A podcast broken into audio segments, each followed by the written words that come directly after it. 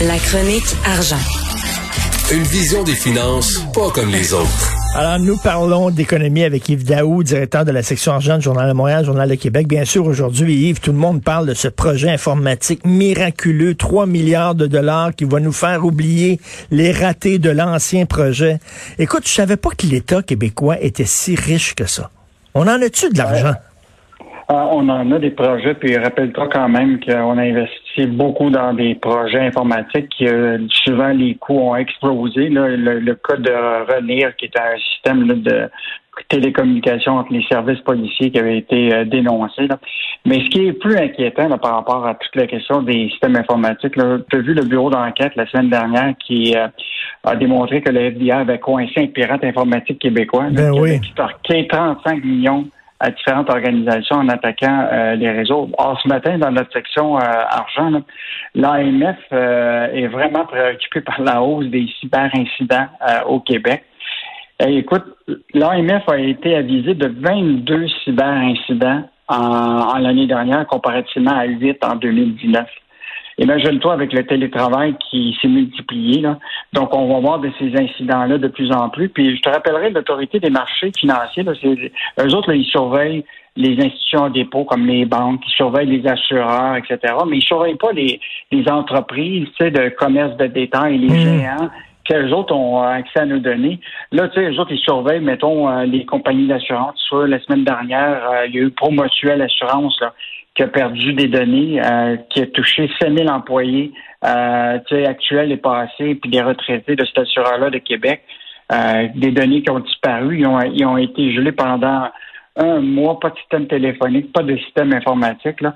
Donc, euh, ces, ces, ces attaques-là euh, continuent à se multiplier. Et ce qui est fascinant, c'est que tu sais qu'actuellement au Québec, une entreprise n'a pas l'obligation de divulguer publiquement un vol de renseignements personnels ou d'incidents de sécurité. Ah, ça, ça, ça j'en viens pas. Ça, j'en viens pas, là. Puis, bon, on a une, euh, on a une commission de la protection de la vie privée. Là. Il y a eu un projet de loi qui a été déposé, la 64, qui prévoit de modifier ça, mais c'est toujours pas adopté. Là. Donc, euh, fait que je pense que ça va être bien, bien important de qu'on en arrive à, être plus transparent quand les données personnelles des gens ben oui. disparaissent, là, qu'on puisse euh, les, les aviser. Et il y a même un sondage qui euh, qui est sorti ce matin, là, ce qui est fascinant d'une entreprise qui s'appelle Novipro, qui était faite avec euh, le groupe Léger. Là. 21% des entreprises qui ont subi des attaques mentionnent que ça vient d'un de leurs employés à l'interne.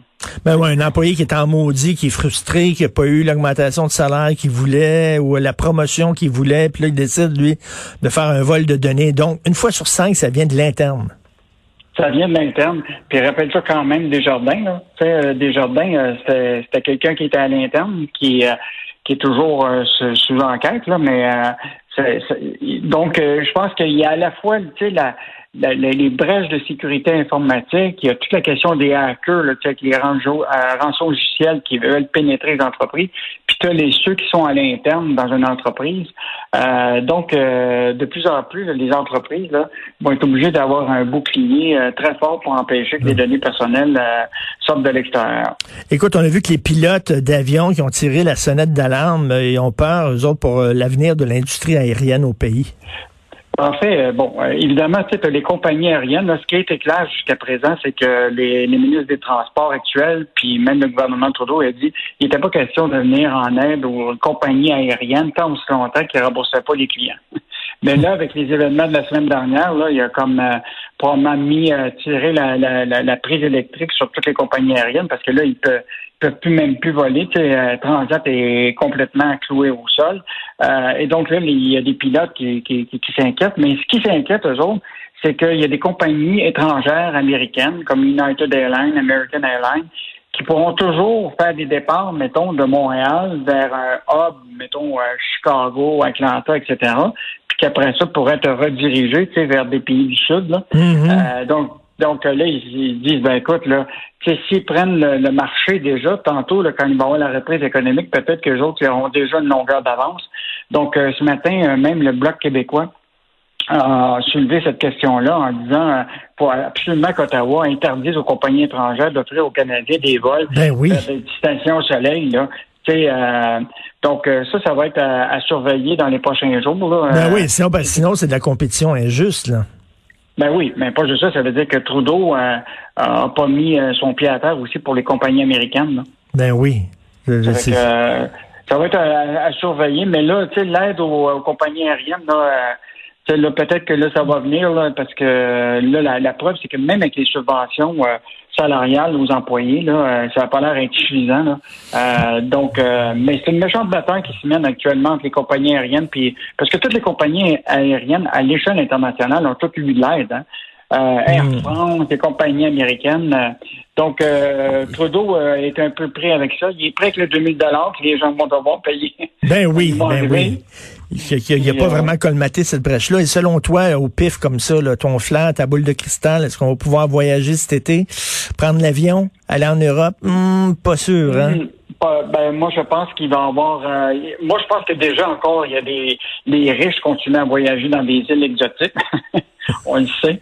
Mais euh, pour le commun des mortels, euh, moi, je pense pas que ça va reprendre de, de, de sitôt. À moins d'avoir ce que, de plus en je lisais le magazine Le Point ce, ce, ce week-end. Oui. Il parle tout du fameux passeport euh, de, de, vaccin. Là. Autrement dit, tu, c'est un, un, passeport, c'est étampé, tu as, eu le vaccin, puis tu es comme protégé. Là. Est-ce que ça, ça sera la, la carte de visite qui va être qui va permettre aux gens de, de, voyager? Il y a beaucoup de discussions sur cette idée d'un passeport vaccinal qui pourrait être euh, donné aux gens qui, se font vacciner. Oh boy, un deuxième été sans voyager à l'extérieur. oh boy, je pense m'aller prendre un petit gin tonic un peu plus tôt aujourd'hui. Merci beaucoup, Yves. Salut. Salut. À demain. À demain, Yves Daou.